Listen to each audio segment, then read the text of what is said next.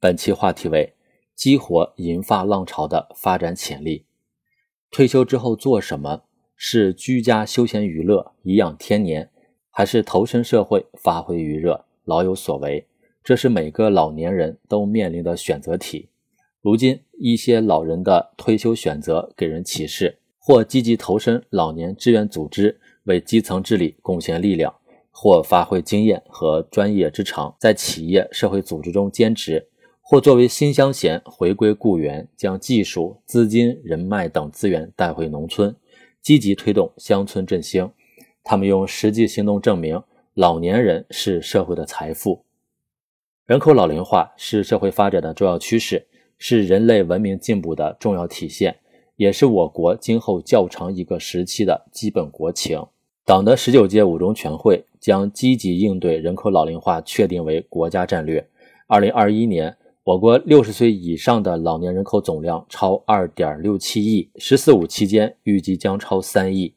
努力挖掘人口老龄化给国家发展带来的活力和机遇，既要注重发挥老年人作为劳动力、人力资本和创新主体的作用，也不应忽视老年人作为消费者群体产生的需求拉动作用。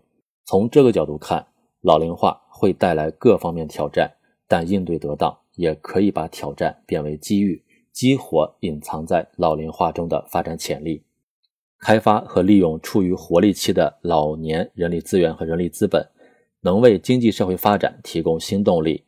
低龄老人占比较大，是当前一个阶段我国老龄化的重要特征。二零三零年前，老年人口增长仍以七十岁以下的低龄老人为主。研究显示，在老年人力资源构成中，低龄健康是老年人的主体。如果这部分老年人能够发挥余热，无疑将对经济社会发展产生积极的影响。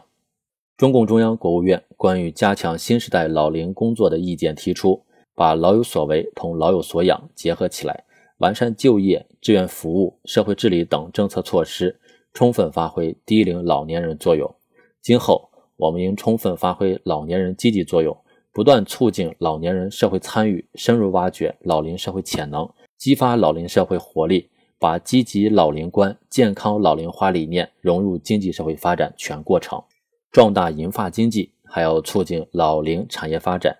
随着老年人口基数不断增长，老年人经济需求和潜在购买力将带动可观的消费市场。据预测，未来十至十五年是养老产业快速发展的黄金时期，医疗健康、生活照料。老年用品、休闲旅游产业将会迎来规模庞大的消费需求，进而拉动经济增长。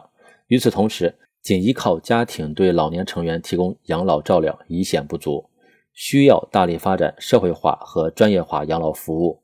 从这个意义上讲，人口老龄化也意味着消费市场的提档升级，这是前所未有的新机遇，促进养老、健康、体育、文化旅游等产业融合发展。